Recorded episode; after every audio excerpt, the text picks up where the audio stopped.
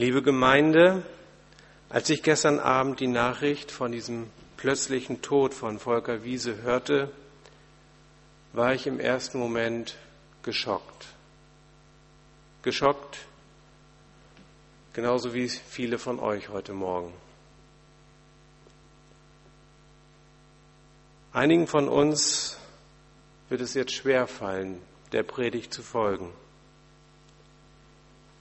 Denn die Gedanken kreisen um seine Familie, seine Gemeinde, seine Kollegen. Wir verstehen nicht, warum uns derjenige genommen wurde, der diese Gemeinschaft ab November geistlich leiten sollte. Da steht ein großes Warum, wozu. Da stehen viele Fragezeichen, auf die wir so schnell keine Antwort finden. Er war nur 52 Jahre alt. Und jeder von uns denkt bestimmt, das ist doch kein Alter zum Sterben. Niemand ahnte, dass er sterben wird. In der Predigt von heute hören wir von Jesus, der wusste, dass er sterben muss. Und er war noch 20 Jahre jünger. Ich lese uns unseren Predigtext Markus 8, die Verse 31 bis 38. Jesus spricht, der Menschensohn muss viel leiden und verworfen werden von den Ältesten und hohen Priestern und Schriftgelehrten und getötet werden und nach drei Tagen auferstehen. Und er redete das Wort frei und offen. Und Petrus nahm ihn beiseite und fing an, ihm zu wehren. Er aber wandte sich um, sah seine Jünger an und bedrohte Petrus und sprach, Geh weg von mir, Satan. Denn du meinst nicht, was göttlich ist, sondern was menschlich ist. Und er rief zu sich das Volk samt seinen Jüngern und sprach zu ihnen, Wer mir, wer mir nachfolgen will, der verleugne sich selbst und nehme sein Kreuz auf sich und folge mir nach. Denn wer sein Leben erhalten will, der wird's verlieren. Und wer sein Leben verliert um meinetwillen und um des Evangeliums willen, der wird's erhalten. Denn was hülfe es dem Menschen, wenn er die ganze Welt gewönne und nehme an seiner Seele Schaden? Denn was kann der Mensch geben, womit er seine Seele auslöse? Wer sich aber meiner und meiner Worte schämt unter diesem abtrünnigen und sündigen Geschlecht, dessen wird sich auch der Menschensohn schämen, wenn er kommen wird in der Herrlichkeit seines Vaters mit den heiligen Engeln.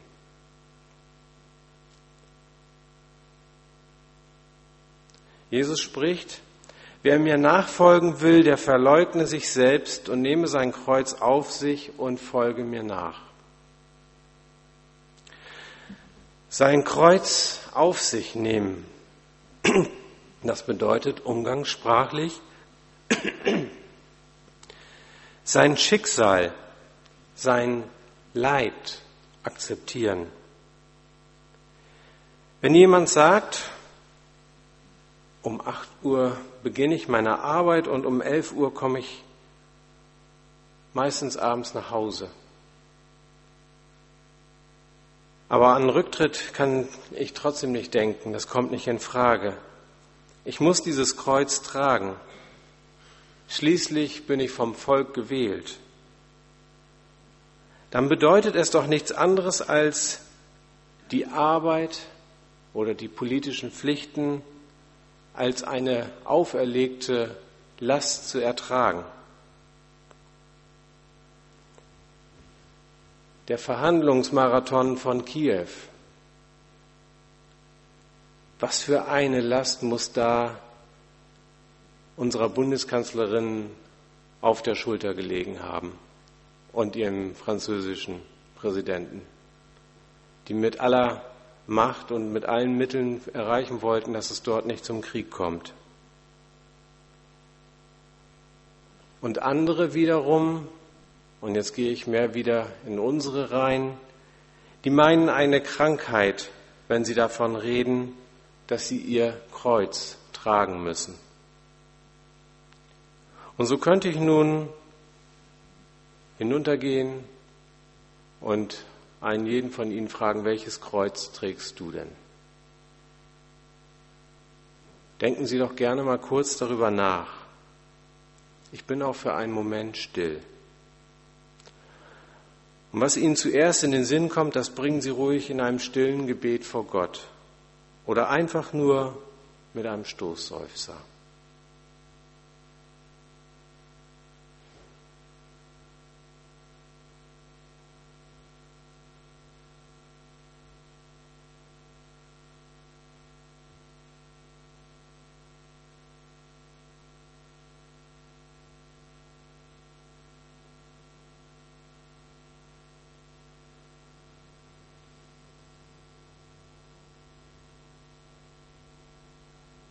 Manche meinen,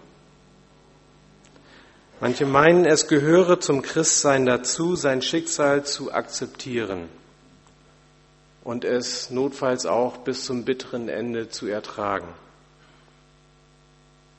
Hat Jesus wirklich das gemeint, wenn er sagt, der nehme sein Kreuz auf sich? Nun, das ist ja schon schlimm genug, wenn man sich mit seinem Schicksal abschleppen muss. Sind Sie schon mal durch, in den Alpen von Berghütte zu Berghütte gewandert?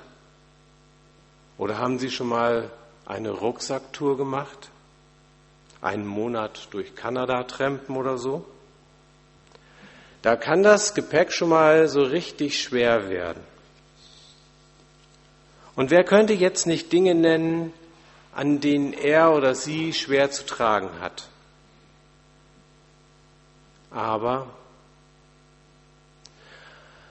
aber Jesus meint es noch schlimmer. Das Kreuz, auch was wir hier sehen, es ist kein Kreuz, es ist kein Symbol für einen schweren Rucksack,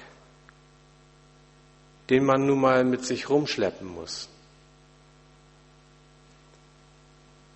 Das Kreuz es ist ein Folter- und ein Hinrichtungsinstrument. Zum Tode verurteilt durch das Kreuz. Nichts anders bedeutet das Kreuz. Und es bedeutet für Jesus ein qualvolles Ende nehmen. Alles, was sie eben noch vor Gott gebracht haben, was würden Sie sagen? Kann es sich mit dieser Bedeutung vom Kreuz messen?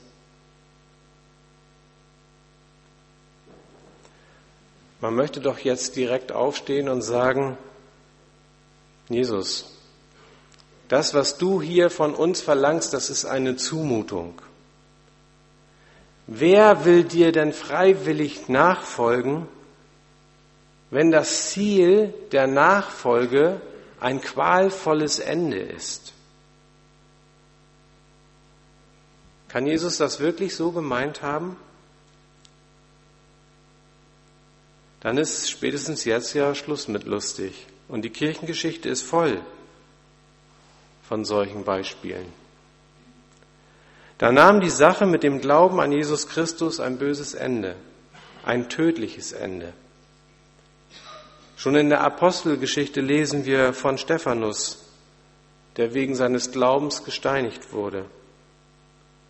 Und auch von einigen anderen der Jünger Jesu und der Apostel lesen wir, dass sie wegen ihres Glaubens verfolgt und am Ende getötet wurden. Ja, warum? Warum um alles in der Welt macht man so etwas? Warum ist man so gegen die Christen vorgegangen? Die Antwort ist ganz einfach. Die Christen wurden als Gefahr angesehen, als Gefahr für die Gesellschaft, als Gefahr für die Wirtschaft, als Gefahr für die Mächtigen, ja sogar als Gefahr für den Frieden. Wenn etwas schief lief und man die Ursache nicht genau bestimmen konnte, dann wurde es den Christen als neuer Sekte sozusagen, als Andersgläubigen angelastet. Krankheiten, Seuchen, Missernten und Misswirtschaft, Kriege und politische Verwerfungen. Wer war schuld? Natürlich die Christen. Denn durch ihre Botschaft und ihre Lebensweise provozierten sie in der Ansicht der anderen, derer, die das Sagen hatten, die zur Mehrheit gehörten, sie provozierten die heimlichen Götter. Sie setzten die heimische Ordnung in Frage. Wenn die wieder weg sind, diese Christen, dann wird alles so, wie es war. Dann wird alles wieder so wie früher, als die Welt noch in Ordnung war. Kommt Ihnen das bekannt vor? Heute sind es nicht die Christen, die so angefeindet werden. Zumindest nicht bei uns, in unserem Land. Und davon rede ich jetzt. In anderen Ländern ist es ganz anders, das wissen wir und haben wir schon oft gehört. Aber hier bei uns sind es die Muslime. Hier bei uns sind es die Flüchtlinge aus anderen Ländern. Pegida ist nur ein Symptom dafür. Dumpfe Ängste machen sich breit. 2000 Jahre nach den ersten Christenverfolgungen drehen einige einfach das Rad um und schreien lauter, weg mit euch. Ihr seid eine Gefahr für uns, ihr seid eine Gefahr für unser Land. Und da folgen sie einem uralten Denkmuster nach. Das Fremde, das Andersartige muss weg, damit meine kleine Welt wieder in Ordnung kommt.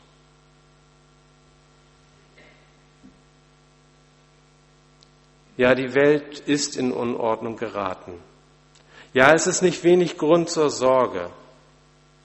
Es ist nicht wenig Grund zur Sorge, dass irgendwann einmal unsere ganzen Systeme, die wir uns hier aufgebaut haben, zusammenbrechen werden. Aber meinen wir wirklich, dass daran hilflose Menschen, die nicht wissen, wie sie in den Ländern, wo sie aufgewachsen sind, wo sie leben, dass daran diese Menschen schuld sind, wenn sie in unser Land kommen, wenn sie in die EU kommen, die sich abgrenzt, wenn sie nach Amerika kommen, das sich abgrenzt. Ich wundere mich, wenn ich diesen Text lese und mich damit beschäftige, wie dicht wir an dem dran sind, was in der Bibel steht. Die Welt hat sich gar nicht so sehr verändert. Wir meinen manchmal, wir haben die großartige Aufklärung erlebt und wir hätten uns gelöst von ganz vielen Denkmustern. Aber auch heute noch ist es möglich, mit dumpfen Parolen Menschen ins Abseits zu stellen. Hier bei uns sind es nicht die Christen, hier sind es die Fremden, die Ausländer, die Andersdenkenden, die angegriffen und stigmatisiert werden. Nun, viele von euch finden sich da bestimmt nicht wieder. Ich will auch nicht, ich selbst will ja auch nicht mit Pegida oder irgendwas, was in dieser Richtung darum wabert, in Verbindung gebracht werden. Aber der türkische Mitbürger, der will auch nicht mit Islamismus in Verbindung gebracht werden. Warum ich auf diese Beispiele eingehe? Weil es Muster gibt, denen wir folgen. Wir Menschen folgen diesen Mustern, weil sie ein Teil unserer Wirklichkeit sind. Solange es gut geht, haben wir unsere gutbürgerliche Maske auf. Und dann können wir manchmal auch ganz schöne andere Wege gehen. Aber wenn es eng wird, Wenn wir in der Krise stecken, dann fallen wir oftmals in altbekannte Muster zurück.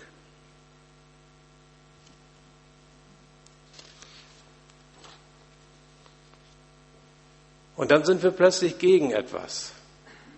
Und dann kämpfen wir gegen Dinge, die uns, weil wir das für plausibel halten. Dann habe ich oftmals das Problem für eine Ursache gefunden. Und die Ursache muss weg, weil ich überzeugt bin, dass dann die Welt wieder in Ordnung kommt. Zumindest meine kleine Welt. Auch heute folgen wir ganz simplen Denkmustern, uralten Denkmustern. Wir folgen ihnen einfach und manchmal ganz oft leider auch unhinterfragt.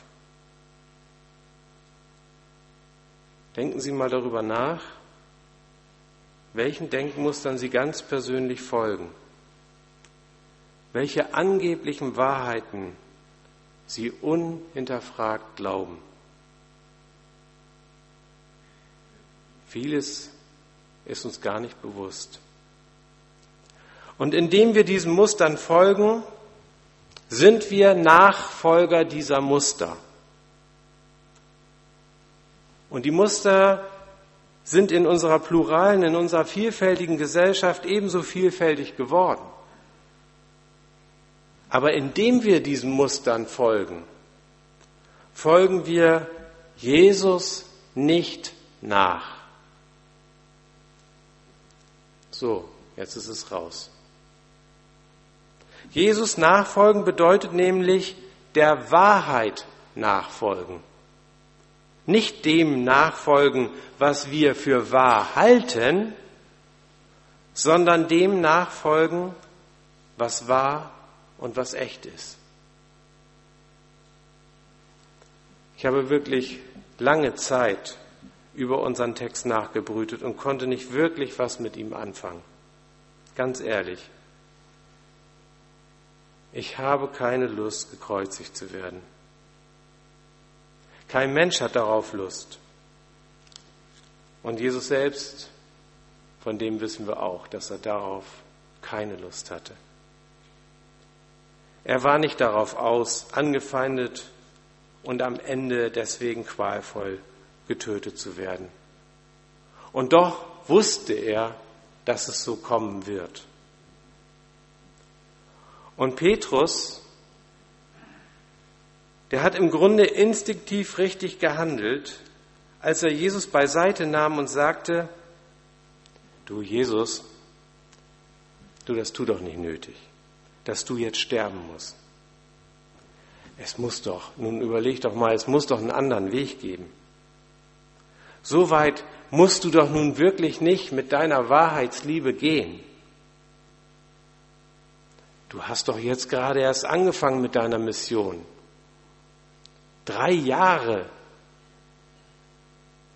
Seit drei Jahren sind wir mit dir unterwegs. Das kann doch jetzt nicht zu Ende gehen. Und so plötzlich. Wir brauchen dich hier. Was sollen wir denn ohne dich machen? Du, ich habe Angst um diese Bewegung, die du gerade gegründet hast. Die wird in sich zusammenfallen. Jesus, überleg doch mal. Sicherlich, in der Konsequenz mag es richtig sein, dieser Satz mit dem Kreuz. Da kann man enden. Aber das muss doch nicht so sein. Das hört sich doch alles sehr vernünftig an, nicht wahr? Sehr vernünftig und menschenfreundlich. Und jeder, der Jesus freundlich gesonnen war, der müsste eigentlich so reden. Und man muss eigentlich sagen, gut gesprochen, Jesus. Wenn er so gesprochen hat, ich weiß ja nicht, was er nun genau gesagt hat. Aber ich kann es mir gut denken, dass es so in diese Richtung ging. Und wie, ging, wie reagiert Jesus darauf? sagt er, ja, Petrus, du hast ja recht. Ich werde mal mit meinem Vater darüber sprechen und wir werden gemeinsam schon eine Lösung für dieses Problem finden. Du bist ein echter Freund, danke. So würden wir es machen. Aber Jesus bedroht Petrus und schreit ihn an. Er bezichtigt ihn sogar mit diesem fürchterlichen Wort, du Satan, du Teufel. Also wenn ich Petrus gewesen wäre, mir wäre das Herz in die Hosen gesackt. Ich hätte echt gedacht, was um alles in der Welt habe ich denn jetzt schon wieder falsch gemacht? Ich verstehe die Welt nicht mehr, Jesus. Und ich glaube, genau das will Jesus erreichen. Er will erreichen, dass Petrus die Welt nicht mehr versteht. Denn die alten Wahrheiten gelten nicht mehr. Die menschlichen Wahrheiten, die menschlichen Denkmuster gelten nicht mehr. Wer sich auf Jesus einlässt, der muss wissen, hier gilt die göttliche Wahrheit, der göttliche Weg. Und Jesus sagt, das ist mein Weg. Und mein Weg bleibt mein Weg. Niemand anders als ich kann ihn gehen. Und nichts und niemand darf mich aufhalten. Ich muss leiden und sterben um der göttlichen Wahrheit willen. Jesus geht seinen Weg konsequent bis in den Tod. Und er verheimlicht seinen Jüngern, seinen Freunden und Nachfolgern nicht, dass dieses Schicksal auch ihnen blühen kann.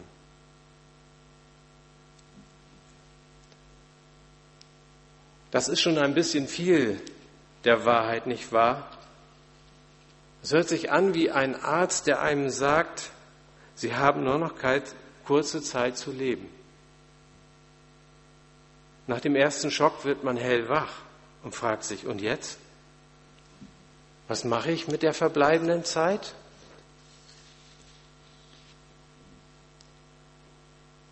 Ja, liebe Schwestern und Brüder, ja, liebe Freunde Jesu Christi, was macht ihr mit der verbleibenden Zeit? Was macht ihr mit der verbleibenden Zeit, bis eure Zeit hier auf Erden, und keiner weiß, wann das der Fall ist, bis eure Zeit hier auf Erden zu Ende geht? Folgt ihr den altbekannten Denkmustern oder folgt ihr der lebendigen und freimachenden Wahrheit Jesu Christi. Man möchte gerne das Letztere sagen und weiß doch gar nicht, wie man das Erstere vermeiden soll.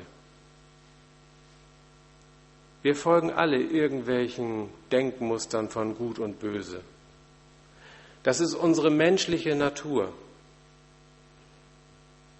Aber Nachfolge Jesu bedeutet, sich auf die Suche nach der Wahrheit zu machen. Ja, mehr noch, der göttlichen Wahrheit zu folgen, sich auf den Weg zu machen, in Bewegung sein, ein Teil einer Bewegung werden, ein Teil einer Bewegung werden, die Leiden und Tod als Grenze nicht akzeptiert und sich dem nicht unterwirft, um der Liebe willen, um Gottes willen,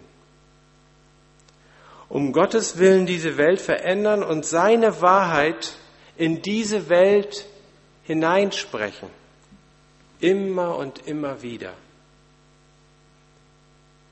Vielleicht ist es das, was Jesus meint, wenn er sagt, denn wer sein Leben erhalten will, der wird's verlieren. Und wer sein Leben verliert, um meinetwillen und um des Evangeliums willen, der wird's erhalten. Amen.